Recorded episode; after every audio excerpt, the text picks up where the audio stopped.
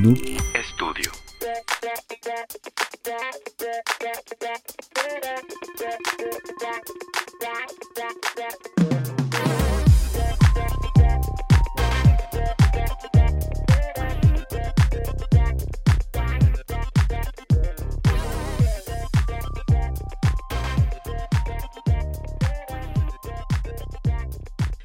Somos Carolina Y Daniel. y este es nuestro podcast. Aquí hablamos de sexualidad, anécdotas y poco a poco conocemos nuevos sabores además de la vainilla. Puedes seguirnos en todas nuestras redes sociales como El Delicioso MX o en Facebook como El Delicioso Podcast. También puedes mandarnos un correo a podcasteldelicioso.gmail.com. ¿Cómo estás? Muy bien, ¿tú? Excelente. ¿Qué Feliz. dices? ¿Cómo andas? Feliz, la verdad. O sea, como que ando bien, chill. O sea, no ando así como que eh, ando bien, ¿Andas bien? tranqui. Y ¿Andas- más por mi ¿Qué, cafecito. qué, qué drogas traes en la sangre ahorita? Ahorita nada, lamentablemente. ¿Traes? No, no, es cierto. Estás Ah, bueno, sí, traigo. Sí, sí, sí, sí, perdón. Es que para mí ya no es una droga, es una forma de vivir. ¿Cuál? la cafeína. Ah, No, ¿y el ibuprofeno? Hay el ibuprofeno, también ¿Y es una forma de vivir. Ah, no. Y las tachas y la. No, no es cierto. Oye, platícame, ¿de qué vamos a hablar hoy? Hoy vamos a hablar de un tema, la verdad, como que siento que no es muy mencionado, pero es algo como que también importante de, de platicarlo. Se llama late blooming. ¿Has escuchado hablar ese término? Late Bloom. No, hasta hace unas horas que me contaste lo que era.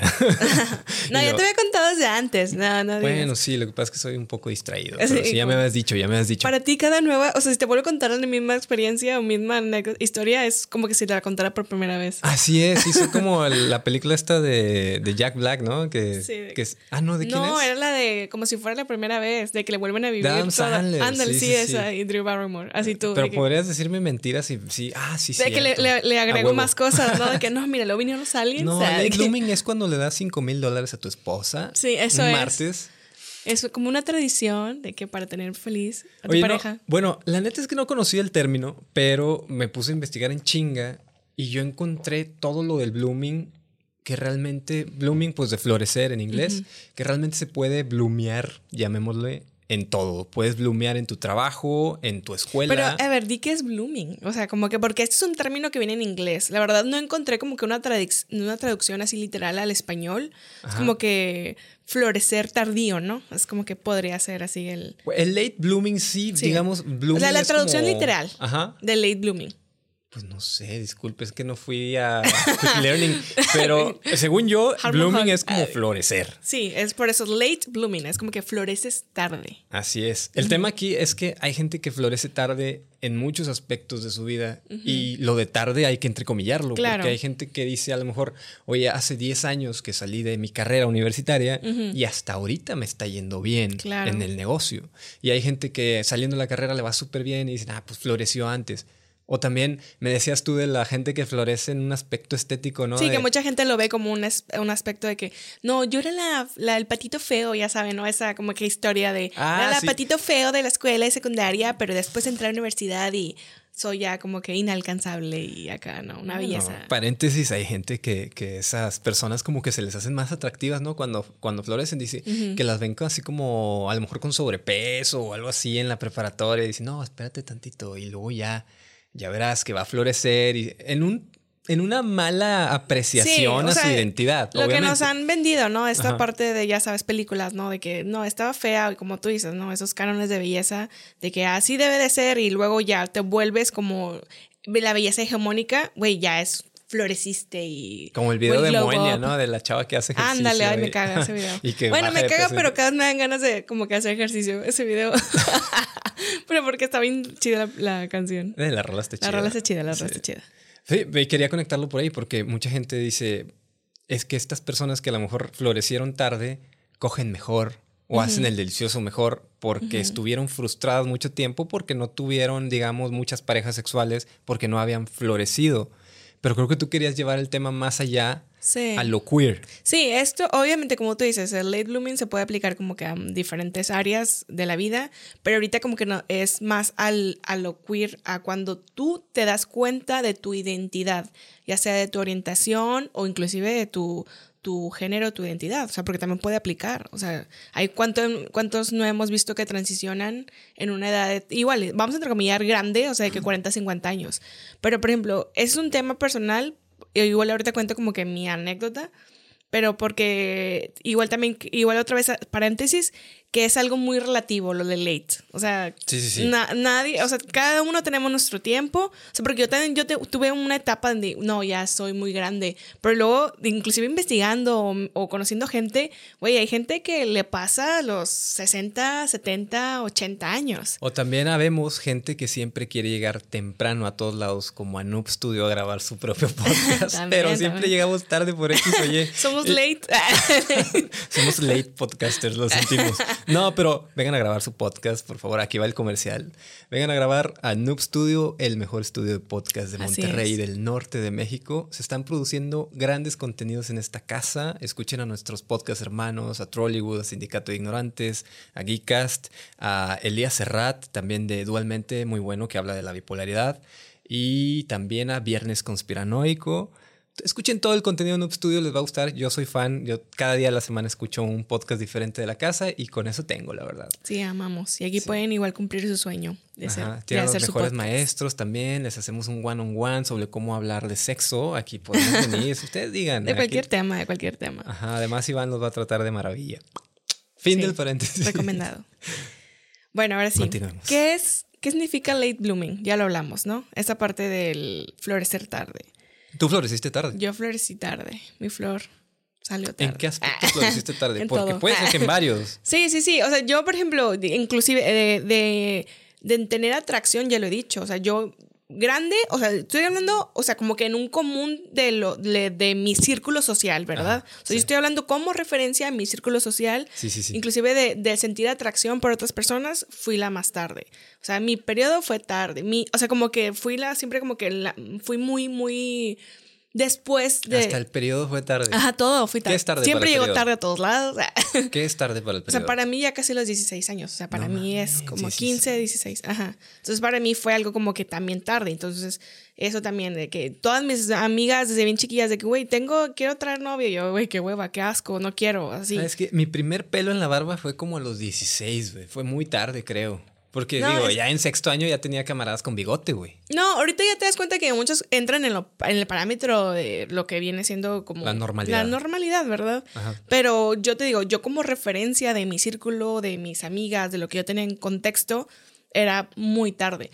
También, por ejemplo, en darme cuenta de mi, de mi orientación, ya también para mí era muy tarde. ¿Cómo chingados te diste cuenta? O sea, tarde, pero ¿cómo te diste cuenta? Pues fue como que un proceso. Sí, de hecho, creo que no me gustan creo los que, Creo que algo no está bien aquí. No, no es cierto. No, sí fue un proceso. mucha gente se ofende, ¿no? Eh, sí, claro, no. De hecho, ahorita les voy a platicar cómo fue mi, o sea, esta parte de mi proceso, cómo me di cuenta, porque yo sentía que yo estaba mal. O sea, fue algo de, no, o sea, ¿cómo? ¿Cómo? No me pueden gustar, como que no me pueden gustar las mujeres, no puede ser, o sea, soy heterosexual, toda mi vida me he identificado como heterosexual seguramente es como que algo... Pasajero. Pasajero. O sea, como que te empiezas así a hacer como eh, no sé, hay rollos, rollos mentales. Las mujeres traen esta idea de que es normal que a las mujeres les gusten las mujeres. Güey, eso fue algo, o sea, yo normalizaba un chingo de cosas, o sea, el simple hecho del, güey, no, o sea, de que fantaseaba con cierta gente, ¿no? En la escuela o así, de que en la prepa o así.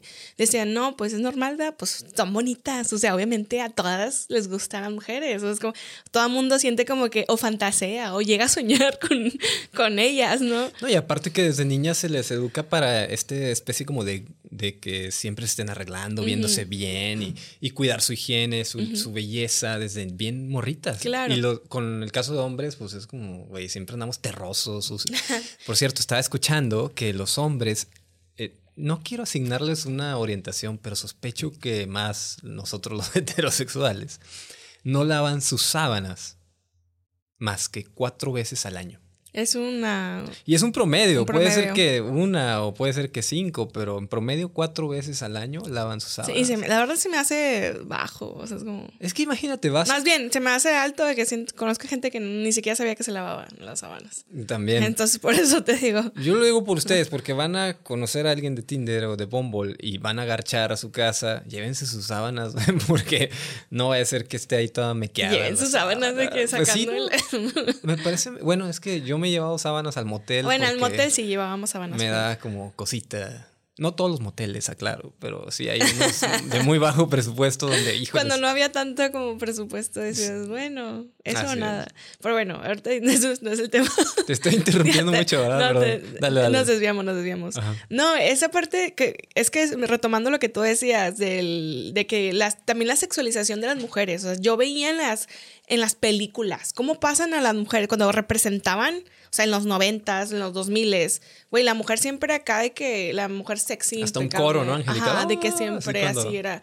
Güey, pues sí, las revistas que veías, morras así que es, güey, pues están muy bien, ¿no? Pero sí era como que ya después me entraba mi, mi duda de, ¿quiero ser como ella o quiero estar con ella? O sea, como que era esa duda que realmente a mí me, me entraba, era de como... Sí, ¿le quiero dar un beso o quiero verme como ella? Ajá. A veces las dos, ¿verdad? A veces aplicaba las dos. O sea, porque sí, veía morras así que, güey, me- se me hacían diosas. Me acuerdo que mi primer crush fue Britney Spears. Tenía, yo creí que era Por eso normal. traes esa Así, playera. Ah, fue, fue una de las que me hizo darme cuenta. De hecho, las que saben, los, los que son fans de Britney sabrán qué significa esta playera. Ajá.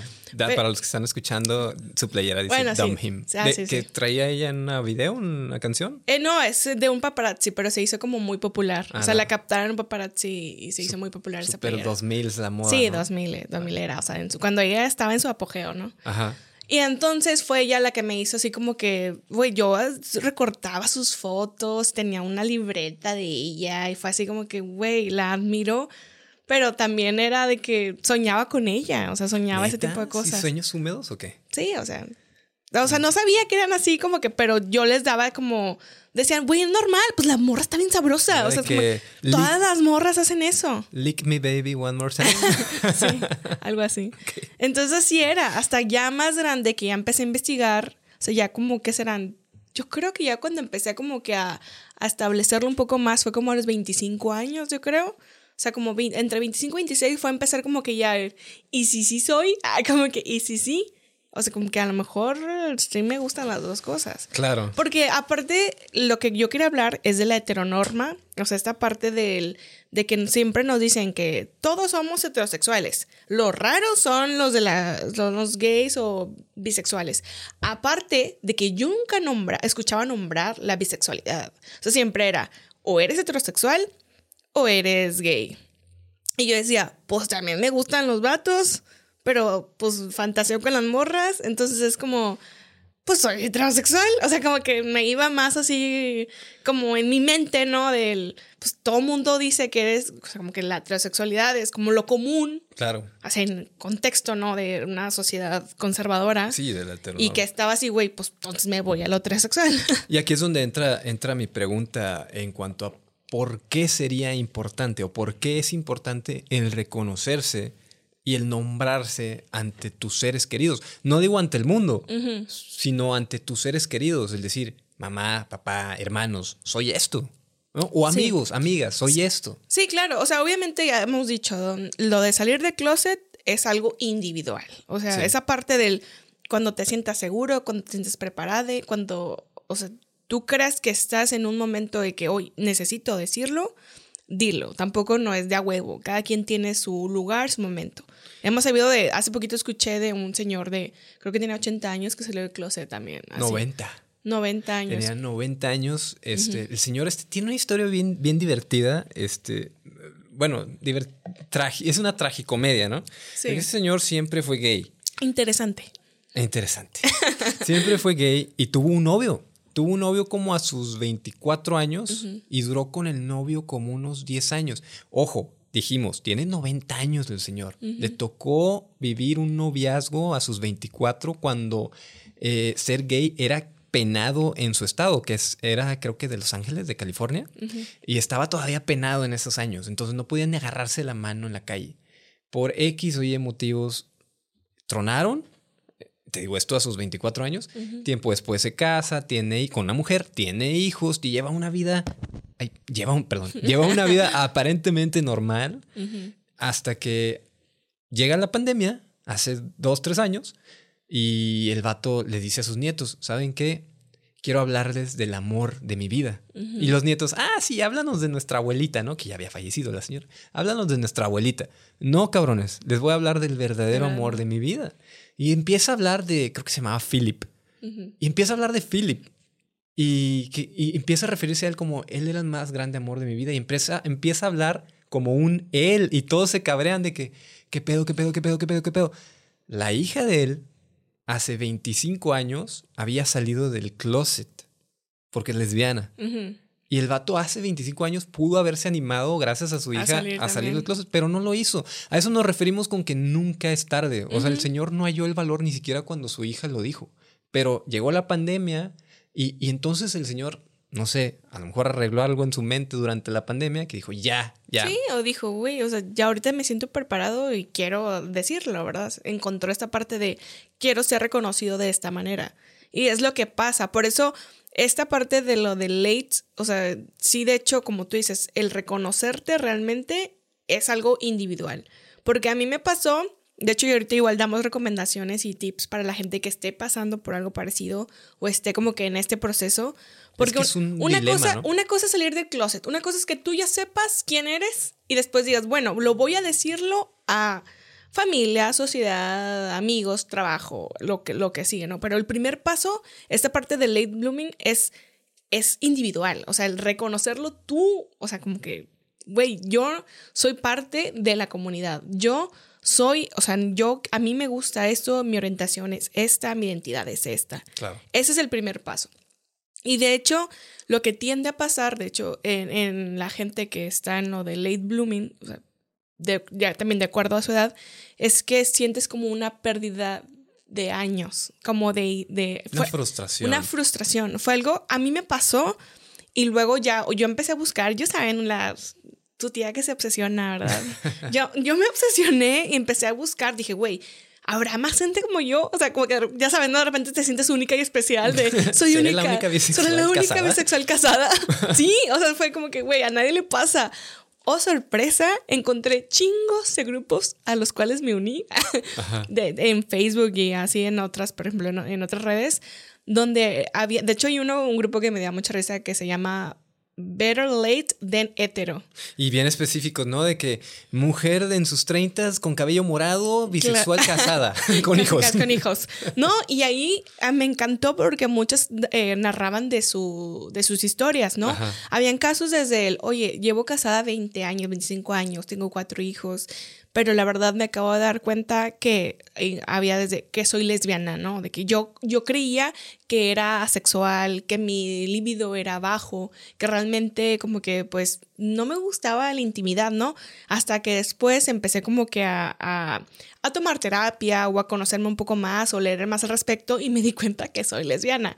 Y ya pasan también, ¿no? Porque pasan diferentes etapas en, de acuerdo al caso, ¿no? Ella decía, güey, y ahorita es de decirle a mi esposo y luego ya de muchos de, güey, no, o sea, de que causaba divorcios. Claro, que obviamente ya no era ahí. inmediato. Rechazo, decirle a los hijos. Casi y luego, siempre. ¿por qué? Porque ya estar como que toda la familia te reconoce, o sea, como que estás como heterosexual, güey, ya llevas una familia típica acá. Ahora resulta que no, que eres gay, o sea, como que a la gente le cuesta un chingo. Y es bien extraño porque hay quienes seguramente conocen, ustedes que me escuchan o, que nos ven en YouTube, eh, seguramente conocen a alguien que desde hace muchos años pareciera pertenecer a la comunidad queer, ah, pero abiertamente no lo dice y es, incluso puede ser hasta incómodo porque no sabes como que por dónde hallarle su lado, ¿no? Y esta persona simplemente lo sigue negando. Yo tenía un jefe en un trabajo que sí era queer, pero como que siempre estaba en el closet hasta la fecha. Y mucha gente lo sabía y le tiraban carrilla por eso y le decían mil cosas. Y a mí me incomodaban esos comentarios porque yo pensaba, güey, pues ya déjenlo, pues si no pues es su pedo. Exacto, o sea, si no lo quiere aceptar, Es cosa de él. Y aparte también, o sea, también hay que quitar esa parte. Mucha gente cree que porque te expresas de cierta manera, también eres, o sea, perteneces a la comunidad, ¿no? No, O sea, pero también. sí era.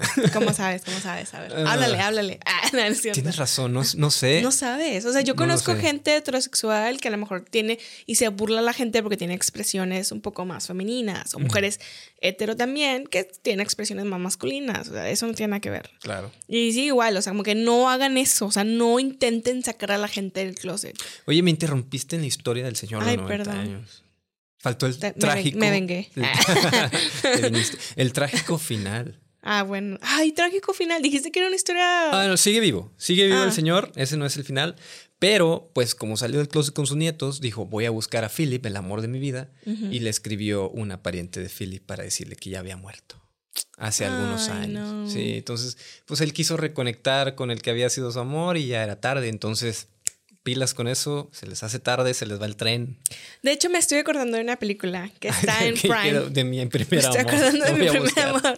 Tengo que decir. No, de una película que de hecho es muy parecido a la historia. ¿Sí? Es, es de Harry Styles, se llama The Policeman, está en Prime Video. Ah, yo recomendando películas. Mm. Pero de hecho trata de algo así, pero ahí es como que trasladado en la época, creo que de los 50 donde en Inglaterra era ilegal, o sea, te metían a la cárcel, o sea, si eras gay, y ahí el vato decidió, o sea, dijo, güey, yo no quiero tener pedos, yo me caso, y él como que no lo aceptaba, o sea, como que pues me gustó mm, eh, mi amigo, pero realmente no quiero pedos, me caso, y nunca lo aceptó.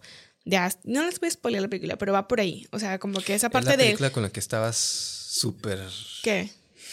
Llorando. No. Eh, no, yo diría que más emocionada. Sí, ah, por las es escenas. Es algo que también pasó, de hecho, es algo que recomienda a gente experta y psicólogos, ¿no? Cuando te das cuenta es encontrar una comunidad y fue algo que a mí me ayudó un chingo, o sea, porque yo decía, güey, o sea, qué pedo, soy así y quiero, y les platicaba de los grupos, ¿no? Entrar a los grupos y lo de que no, ¿qué me he perdido? Porque yo sentía que me había perdido de un chingo de cosas por como que eh, salir, como, no salir de closet porque no había salido de closet, como que eh, aceptarme como yo era, como que identificarme. Y empecé a consumir un chingo de contenido de películas LGBT. Iba de que buscaba así, de que yo, de que el arco iris, y buscaba así, que cosas, como que para identificar, de que esto, con esto te van a identificar. Ahí voy yo a hacer, ¿no? De que, el- de hecho, decían de que lesbianas, el anillo. Ahí está su tía con su anillo. O sea, de que, la- de hecho, no me traje mi pulsera, pero la pulsera, ahí Ah, sí, estoy. también de Ahí voy Todo de yo. arco- todo de arcoíris. Si ustedes vieran a Carolina hace unos cuatro años, era un arcoíris andante. Ajá, yo pasé una obsesión de que casi casi tenía que ir todos los días de, con mi bandera. Sí. De que, oigan, Abajo de que... el la heteronorma y el Sí, así que salíamos juntos. Eh, también me gustan las morras. Sí, como sí, que sí. tenía esa necesidad de como ser De identificada, de expresarlo exactamente. ¿Por qué no lo expresaste durante años? Sí, y es lo que mucha gente dice de que lo- a los que lo forzan en estar en el closet o porque no tienen esta seguridad, dicen, güey, yo me perdí mi primer amor de secundaria. O sea, yo me perdí de esta parte de vivir romances. Claro. O sea, porque no podía hacerlo. O sea, Sí, entonces- sí, porque me lo negué a mí mismo, ¿no? Ajá. O porque la comunidad o tu familia no te lo aceptaba. Además, yo quiero abordar justo ese punto de, dices, de la secundaria, porque pen- ay, es que ya no quiero maldecir, pero es imposible. Muy estúpidamente, la mayoría de la gente cree que es buena idea saber tu orientación a tus 17, 16 años, Ajá. cuando realmente ni siquiera estás seguro, ni siquiera sabes qué, qué desayunar, güey. O sea, la gente espera que a tus 17 ya tienes tu orientación bien definida. Y hay gente que apenas está empezando a experimentar y con suerte. Entonces, hay mucha gente que dice, ay, es que ya llegué a los 20, ya voy tarde. Güey, no mames. Sí. No, a Sí, los y- 20 apenas vas de... de- Sí, de- como que vas en- eh, Es, lo que yo por eso quería como que tocar ese tema, porque siento que como tú dices, esto de tarde y de la... Creo que lo de la edad entra mucho que ver. O sea, esta parte de presión de miedo a la vejez, miedo a perderte, a las crisis. Entra mucho en esto. O sea, como, por ejemplo, mucha gente como dices, yo conozco, no, güey, yo desde, lo, desde que nací abrí los ojos y dije, güey, soy gay. Y yo, ¿qué, ¿cómo lo hiciste? O sea, o no, yo tenía, estaba en el kinder y volví a una niña y un niño y dije, soy bisexual. Y yo, ¿qué pedo? O sea, como ese tipo de repente causaba conflicto de que, ¿cómo? No soy lo suficientemente bisexual. Es como, sí me hacía preguntarme ese tipo de cosas, pero no, ya me di cuenta, ya saben, estudiando, investigación, que casi como todos los procesos, somos individuales. Cada uno tiene un proceso diferente. Y así como hay gente que dice, güey, yo me acepto a los 50, 60 años, o yo voy a emprender un negocio a los 70 años, lo que sea. Como que el, aceptar que cada uno tiene una, edad para realizar algo, ¿no? Es súper chistoso porque también en el aspecto de que los vatos, en realidad, muchos vatos, están enamorados de otros vatos. Estos de círculo de amigos y de, todo este tipo de cosas de, de bros before hoes, están enamorados de otros vatos, pero les gusta las tiris y la pussy, es la verdad. O sea, les gustan las mujeres solo por eso y por eso se sexualiza tanto a la mujer, porque realmente la ven, la llegan a ver como objetos, pero en realidad están enamorados de sus camaradas admiran a sus, a sus amigos. Eso pasaba en la antigua Grecia y en Roma también. la, relación discípulo y maestro era una relación de amor y a la esposa la veían solamente como una, una eh, cosa para tener hijos. Es todo. Es todo. Y, el placer y el amor lo llevaban con sus amigos. Y lo ves ahorita en estos tiempos también en, en, la socialización de los niños y luego de las, de las adolescencias que se juntan entre puros vatos y no, las mujeres no, ya no tanto, y eso está chido de la generación, entre comillas, de mazapán que tanto atacan, que como ya hay más productos en la televisión y en la radio y en todos lados que hablan sobre esta cultura queer, pues ya las nuevas generaciones ya saben, ya dicen, ah, mira, ya me están representando, o eso es lo que me gusta, ya lo puedo ver, entonces ya me identifico. No como el señor de 90 años que tenía todo prohibido, que la ley le impedía darle la mano a su amor y, y que tenía que limitarse en todos esos aspectos. Entonces, por eso a lo mejor dicen ustedes, es que ya las nuevas generaciones no saben lo que quieren. No, señores, claro que saben. Y, lo saben mejor que ustedes que ya están en sus cuarentas, ¿eh? Pilas con eso otra vez. sí, o sea, yo creo que también el, esto, el que existe un poco más de apertura y que se nombren más las cosas, puede ayudar a identificar. O sea, por eso como que, de hecho, este podcast también lo hemos dicho, nació de, de temas que a mí me hubiera gustado escuchar. O sea, como que temas que a mí me ha gustado saber que existen, cosas que no escuché antes. O sea, por ejemplo, si yo hubiera escuchado que existe, o sea, como que nombrar, escuchar más la bisexualidad, a lo mejor yo hubiera desde antes hubiera reconocido, ¿no? Como que existe esta parte de que puedes sentir atracción eh, sexoafectiva por, por más géneros, ¿no? No nada más de que, ay, güey, hombre y mujer, ya sabes, ¿no? En la escuela también, siempre te shipean así de que, ay, el eh, te gusta tal, te vio y así, que, güey, sí me gusta el amor. Claro, el diseño original. Ajá, y, entre, y aparte, ya saben, no ayuda esta parte de que a las mujeres nos permiten más esta socialización de darnos cariño, darnos abrazos, cambiarnos ahí juntas y estar ahí como... Esta, Es toda una marulla cultural bien cabrona. y, y aquí viene lo más triste, y esto espero, espero que nadie se identifique con esto. Pero hay mucha gente que espera a que sus padres mueran para ah, tener libertad sexual. Sí, lo hemos escuchado un chingo. O sea, sea donde dicen, no tengo todavía esta libertad, no tengo todavía esta parte de, puedo ser libre, puedo ser quien soy yo hasta que se vayan mis papás, por no lastimarlos, por no sufrir rechazo, por lo que tú quieras, pero sí está bien colero. Y realmente el duelo que viven esas personas es muy distinto porque están, es muy agridulce, es como, se fue mi mamá y la voy a extrañar, pero por fin puedo ser libre, ¿no? Y se fue mi papá y, lo quería mucho, pero al fin puedo lidiar sin su rechazo con quien soy. Eso, eso a mí me parece absurdamente increíble porque ¿para qué esperar? Y no nada más hablo de una orientación, hablo también de a lo mejor modos relacionales. A lo mejor eres poliamoroso y quisieras presentarle a tus dos o tres parejas a tus papás, pero sabes que jamás las van a aceptar, a pesar de que a lo mejor tengas hijos con X o con Y, ¿no? Es algo bien sorprendente. Cómo hay gente que se espera hasta que algo así ocurra. O lo vives en secreto. O sea, lo que mucha gente hace. Sí. Como decías el señor de 80, 90 años viven vidas totalmente, o sea, como que diferentes al, con su familia y en, la, en lo privado, ¿no? Pues también a veces tienen que ver cuestiones de, de herencias. Ah. dices, no quiero perder una herencia, entonces nunca voy a salir del closet. Mira, y yo creo que obviamente sí hay casos de herencias, ¿verdad? Pero creo que son las mínimas porque nada, mm, por ejemplo, sobre, sobre todo aquí en México, ¿no? Donde los ricos es la menor cantidad. Creo que va más por esta parte del orgullo familiar y la decepción y lo que esperan de ti. O sea, porque sí, yo no tengo herencia, pero a veces sí es como que, güey, tengo miedo de decepcionar. O sea, todavía te entra este rollo de, ¿los puedo decepcionar aún más? y decepcionar el pensar, porque una vez escuché un psicólogo que decía, si tú estás seguro de lo que, de lo que estás haciendo no está mal, como que güey, pues entonces dilo y grítalo, ¿verdad? No, el principio es que no hagas daño a nadie. Sí, totalmente, pero por ejemplo, estás hablando del poliamor, de tipo de cosas que no son aceptadas en una comunidad conservadora. Sí. Dices, güey, pues no, yo estoy seguro que estoy haciéndolo bien, o sea, como que no tiene nada de malo, pero ya todavía como que el enfrentar a esas figuras cuando vienen siendo eh, padre o madre, sí es como que, güey, es un rollo donde, sobre todo en la cultura aquí latina, ¿no? Donde la familia es el núcleo principal, sí está muy cañón, el pasarlo. Totalmente. Y también hay unos estudios que, que quería yo compartirles, se los voy a dejar en, en los enlaces del, del episodio, sobre este distanciamiento social que se vivió durante la pandemia y ahora post pandemia donde mucha gente no reconectó con sus familiares.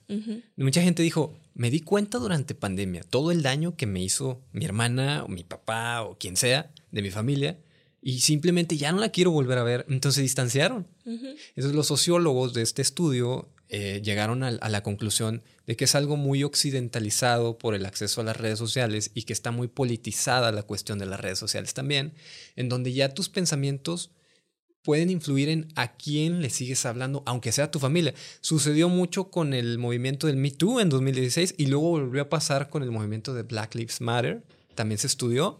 Y luego durante la pandemia, otra vez, en una cuestión más queer, de que mucha gente quería salir del closet 2020, pues con quién salgo si no hay a dónde salir, entonces lo tengo que decir en redes. en redes. Y en redes hay gente que también se oculta bastante, que tienen dobles perfiles, que tienen otras cosas. Entonces, este estudio sociológico nos habla de eso, de que por salud mental, las nuevas generaciones decidieron, después de pandemia, separarse de ciertos familiares. ¿Qué tan bueno es? Yo creo que mientras te haga bien a ti y a tu salud mental, es positivo. Sí, sí, o sea, porque eh, es, yo creo que esa parte se dieron cuenta de, oye, estoy más tranquilo solo, tranquila sola. Es como que prefiero poner distancia.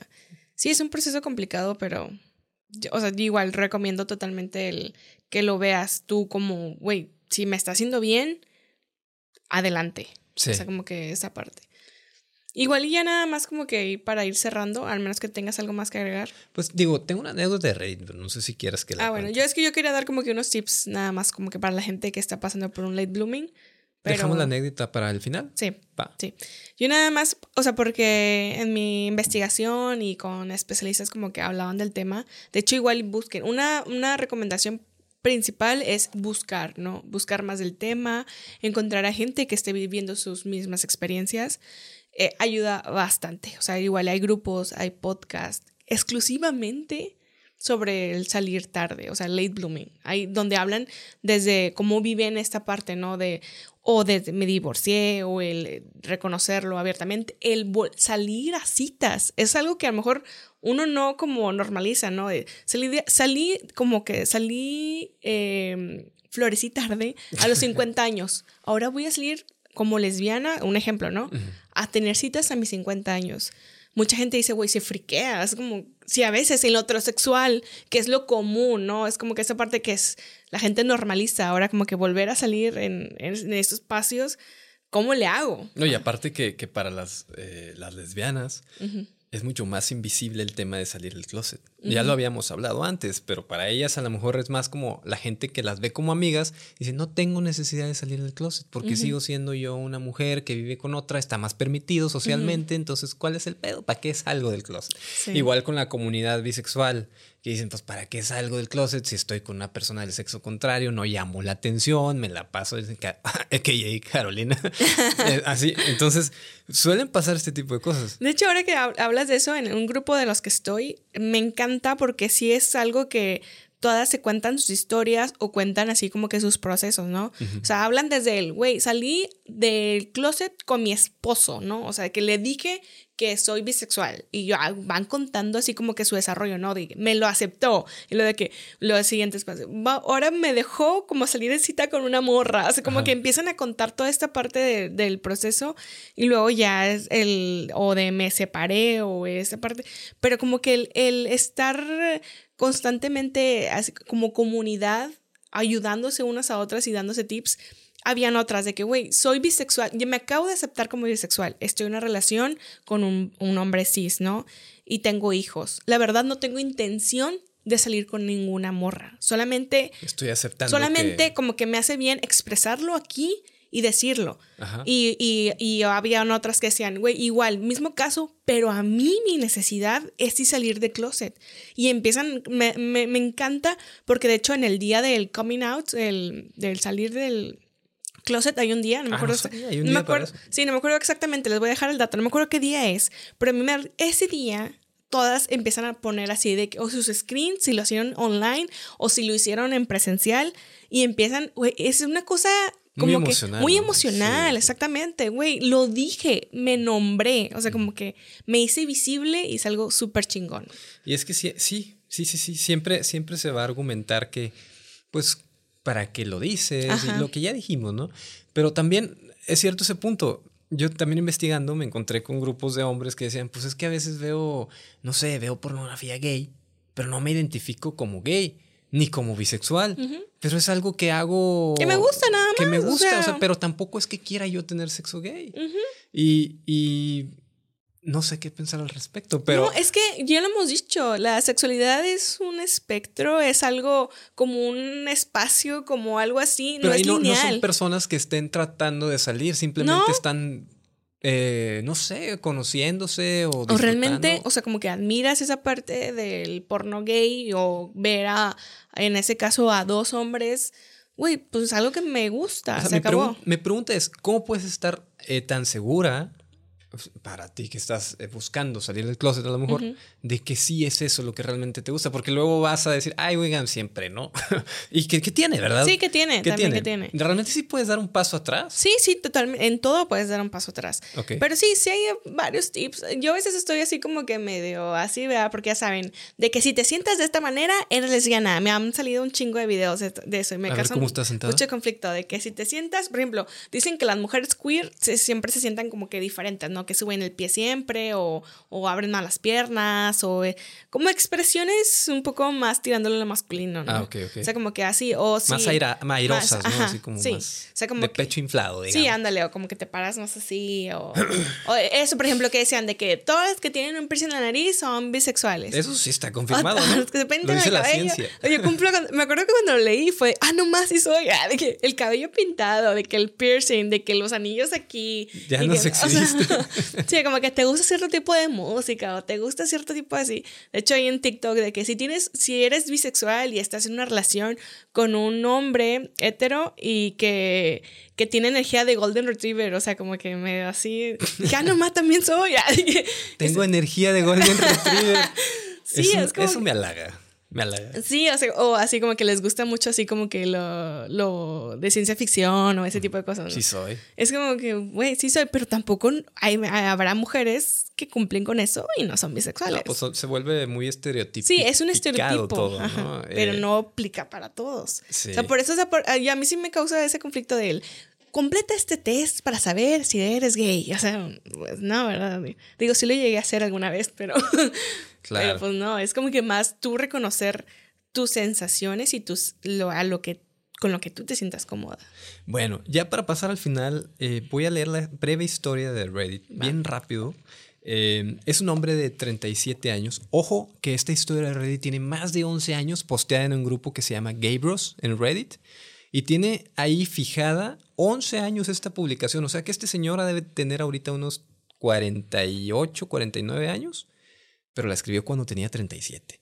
Y dice, a mis 17 años yo era un nerd, era torpe y las únicas dos citas que tuve con mujeres fueron un fiasco, todo porque no tenía idea de cómo jugarle al coqueteo romántico. Cuando entré a la universidad me reinventé, ahuevado en ser sociable y extrovertido. Le caí bien a la gente, me sorprendí a mí mismo y empecé a salir con una chica que duramos dos años de noviazgo y después terminamos. Mm, sospechoso. Luego dice, tuve problemas para pagar mis estudios y abandoné mi carrera. Pasé años ganándome la vida en trabajos aburridos y casi no salía. Tuve que compartir mi departamento con mi mejor amiga y su marido, que eran cristianos, una iglesia a la cual me afiliaron. Cuando yo descubrí lo que me gustaba, voy a entrecomillar tarde, porque ya estaba empezando sus treintas, decidí salir del closet con mi amiga. Le dije a mi amiga y lo que hizo ella fue llevarme a la iglesia a que me trataran de convertir hacia la heterosexualidad nuevamente cosa que estuvo terriblemente mal porque toda la iglesia se enteró de algo que yo apenas había aceptado. Entonces me alejé de mi mejor amiga, ya no es mi mejor amiga, obviamente, y me alejé de la iglesia. Dice, después de ese evento me hice ermitaño, pasaron años, y luego me casé con una, con una chica. Después salí del closet con mi familia y recibí, perdón, dije me casé, pero en realidad era me cansé, lo siento, no se, no se casó, cancelen. No, se cansó y decidió salir del closet con su familia, recibí el apoyo de todos, menos de mi papá, a quien no le hablo desde entonces. El problema es que nunca hice amigos gays y estaba ahora solo y fuera del closet y sin tener idea de cómo vivir como una persona abiertamente gay. En los últimos años he hecho algunas amistades homosexuales y he salido con algunos dates. Me he estado esforzando mucho por conseguir compañía, pero me siento enojado, frustrado por todo el tiempo que perdí, por no haber aprendido a ligar en mi juventud y por reprimir mi sexualidad. Todos mis amigos y amigas ahora están en una edad donde sus vidas ya están asentadas con hijos, con familia o pareja estable. Y creo que a mis 20 me hubiera gustado vivir eso, pero ahora a mis 37 creo que doy lástima. A la gente me ve con lástima. Fin de la historia de Reddit. Ay, qué triste. Yo espero que 10, 11 años después haya encontrado el amor. Sí, es lo que decíamos hace rato. Él vivió un duelo, o sea, ese duelo del ya no soy quien yo pensaba y ahora tengo que vivir, o sea, como que quiero vivir y no puedo vivir de la manera en que yo quiero sí es algo muy complicado. Y aplica todo lo que ya dijimos.